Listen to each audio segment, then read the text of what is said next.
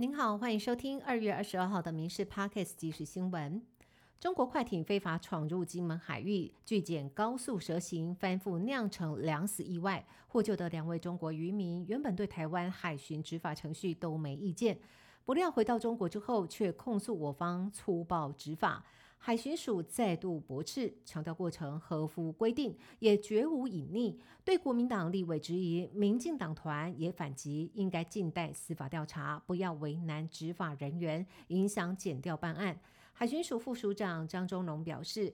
该案有无搜证引带，并不影响责任归属判定，并且表示会在民国一百一十四年。筹补三千零六十一具密录器，一百一十五到一百一十七年，则是每年筹补两百四十具密录器，让每位执勤同仁都有密录器可以使用，避免同样的事情再度上演。新北市深坑大火，臭气飘到台北市，市民里长炮轰台北市政府，第一时间反应慢半拍。今天一早，环保局出动洒水车抑制落尘，蒋万安也难得说重话，坦言问题出在该负责的人没有把机制运行好，未来宁可捞过界，不要三不管。更要求团队急迫一点，强调一个星期之内就会做出惩处。新北市环保局长程大伟表示，昨天已经针对了氟化氢仪器检测，确定空气跟水体浓度并没有验出，请民众要安心。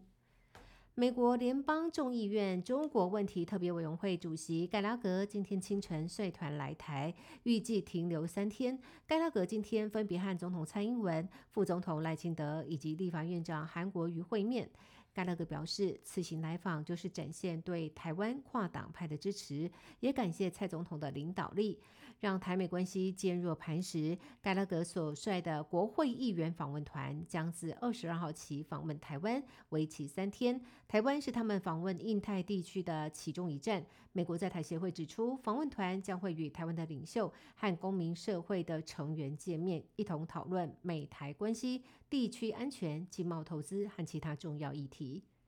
有问题的苏丹红辣椒粉在全台流窜，现在还流向了知名餐厅。位在台中百货公司内汉来美食旗下专门贩售粤菜以及川沪料理的汉来轩，也有进货添加苏丹红的辣椒粉作为调味料使用。汉来强调使用量不多，不足一公斤。内部收到消息之后，已经全面回收。不过负责调查的台中食安处一开始发出了新闻稿，是写台中汉来海港餐厅，让业者很不满。因为相较于全台只有一间汉来轩，汉来海港全台都有，知名度更高，影响更大。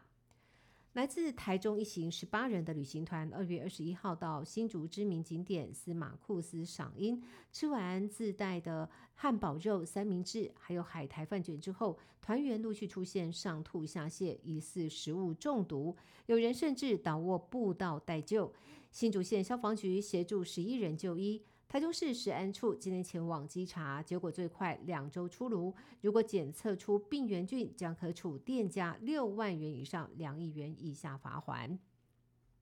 中国网络安全公司上海安巡近来有大量内部的资料，疑似因为员工对公司不满而泄露到网络上。由于上海安巡有大量业务都来自中国公安，因此事件也使北京在海外进行大规模网攻和间谍的细节手法曝了光，包括台大医院、淡江大学也疑似在北京的网攻名单当中。中东战火延烧，不过停火谈判似乎有了进展。以色列透露，新的人质协议有望达成，不过也重申，如果下个月伊斯兰教的斋戒月开始之前，人质如果还没回家，将全面进攻加萨南部城市拉法。另外一方面，以色列国会也通过反对国际片面承认巴勒斯坦国。巴勒斯坦方面则是批评以色列是在挑战国际社会，更表示巴勒斯坦在联合国的正式会员资格是受到国际承认的，不需要以色列批准。以上新闻由民事新闻部制作，感谢您的收听。更多新闻内容也请上民事新闻官网搜寻。